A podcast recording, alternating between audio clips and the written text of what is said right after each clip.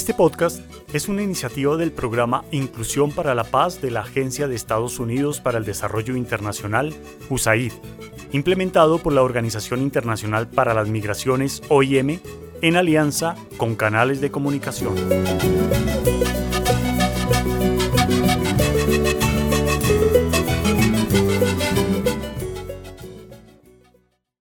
Hoy, en Cuenta la Tambora,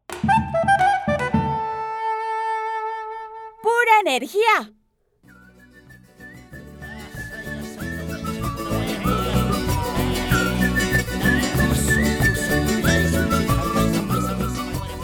Iniciando el fin de semana con toda la energía, Manuel y Enrique se acercan al refugio de animales y vida nativa El Encanto en San José del Guaviare, porque quieren trabajar como voluntarios. Mientras Mirella los atiende para la entrevista, ellos esperan varios minutos sentados en unas sillas plásticas ubicadas frente a la oficina administrativa.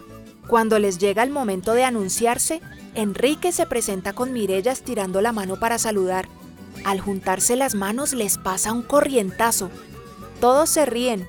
Enrique, muy avergonzado, pide excusas. No te preocupes, eso debe ser por las sillas de plástico. Ustedes estaban sentados ahí antes de venir aquí, ¿verdad? Aunque aquí entre nos, no tengo el conocimiento del por qué ocurre este fenómeno. Buen día, Mirella. Estamos hoy aquí para ayudarte en el refugio, porque sabemos que en estos días se necesita muchísimas manos de apoyo. Cuéntanos por dónde empezaríamos. Durante la entrevista, Manuel y Enrique hablan un poco de las experiencias que han tenido con la naturaleza y sobre la forma en que pueden apoyar en el refugio. Les recomiendo que regresen mañana de nuevo para darle respuesta, porque hay más candidatos. Manuel y Enrique se van alejando lentamente del refugio. Manuel le pregunta a Enrique si está triste por lo que acababa de pasar o si tenía algo más, ya que se le notaba el desánimo. No, desanimado no estoy. Me acabo de acordar cuando estuve en Medellín, en el Museo del Agua, en la misma época en la que usted estaba en el campamento. Imagínese que en uno de los recorridos miré cómo unos niños tocaban una esfera metálica y les pararon los pelos. Eso fue curioso. Ni idea por qué. Pero no quiero que mañana me vuelva a pasar eso del corrientazo. No quiero volver a electrocutar a la doctora Mirella. Eso no fue nada. Y se me acaba de ocurrir algo. ¿Por qué no vamos a donde la profe Ana para que nos explique un poquito sobre eso? Y de paso mañana ya estamos bien preparados y no se repite esa pequeña descarga eléctrica.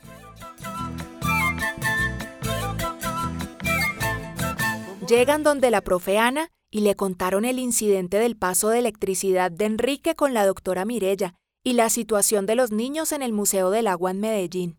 Bebé, de lo que me acuerdo es que lo que le pasó a Enrique tiene que ver con la electrización. Toda la materia está formada por partículas a las que les decimos átomos, que contienen carga positiva y negativa. En los cuerpos en reposo, la carga positiva del núcleo es igual a las cargas negativas de todos los electrones que giran a su alrededor. Es decir, poseen carga neutra y cuando un cuerpo se frota, la carga se transfiere de un cuerpo al otro. Por eso, uno de los cuerpos adquiere un exceso de carga positiva y el otro se carga de exceso de carga negativa. Manuel, toma esa hoja de papel y cortala en pequeños cuadritos. Miren, si acerco este lapicero a los pequeños cuadritos de papel, no pasa nada. Pero voy a frotar el lapicero en este trapo de lana. ¿Pueden ver qué pedacitos de papel son atraídos por el lapicero? Uy, qué impresionante. Como les explicaba, el lapicero, al igual que el trapo de lana y los trocitos de papel, están compuestos por átomos, y ocurre lo que les acabo de explicar. En este caso, hablamos de la electrización por frotación, porque también existe la electrización por contacto, cuando se enchufa el televisor a la corriente, o por inducción, cuando se producen los rayos en las tormentas. Eh, perdón, prove.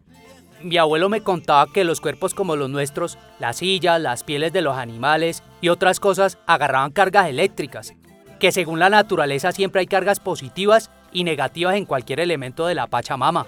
¿Verdad?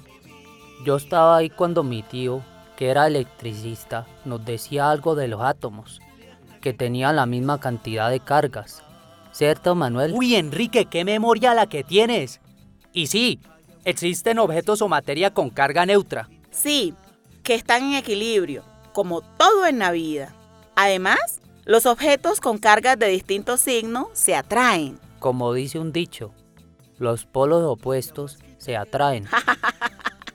Qué chistoso ese dicho. Pero sí tiene algo que ver con lo que estamos hablando. Para completar lo que Enrique mencionaba, también se tiene materia con cargas del mismo signo y ahí se repelen.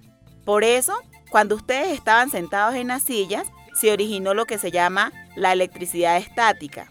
Hay materiales que tienden a capturar electrones cuando entra en contacto con otro material. Ese material sería entonces el más negativo en la serie triboeléctrica. Eso, triboeléctrico. Entonces tendría que ver con la composición de los materiales, la piel de conejo. O sea que mayor carga positiva en la serie triboeléctrica.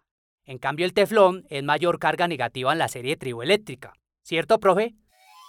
¡Claro! Entonces cuando ustedes se sentaron en la silla plástica, al rozar con la ropa que llevaban, el plástico perdió electrones y ustedes ganaron electrones, quedando con exceso de electrones, es decir, con carga negativa, y eso hizo que la ropa buscara cargas positivas para quedar otra vez neutral. Por esta razón, fue que al darle la mano Enrique a Mirella, sintió como unas pequeñas descargas eléctricas. Ya entendemos un poco más.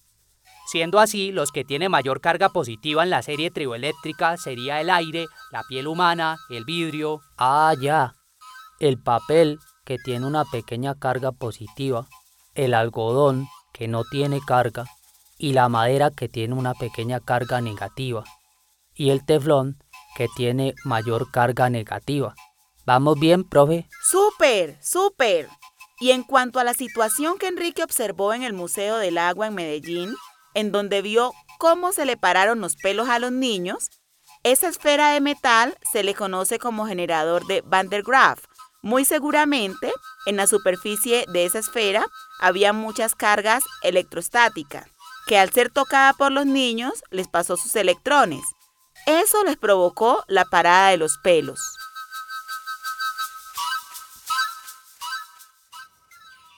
Al amanecer del día siguiente, aunque Manuel y Enrique se encuentran cansados y con ganas de sentarse en las sillas antes de tener la respuesta final, de inmediato sus pensamientos se conectan, se miran y determinan no estar ni cerquita a las sillas plásticas para evitar la carga eléctrica.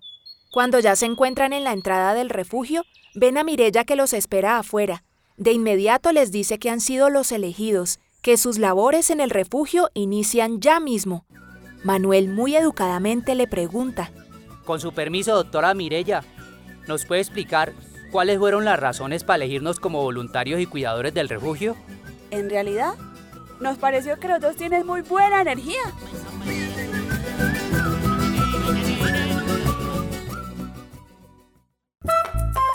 En el episodio de hoy se abordó la actividad electrización de la Guía del Estudiante para Grado Noveno Área de Ciencias Naturales del programa Todos a Aprender en el nivel de educación media para docentes de comunidades indígenas y afrocolombianas.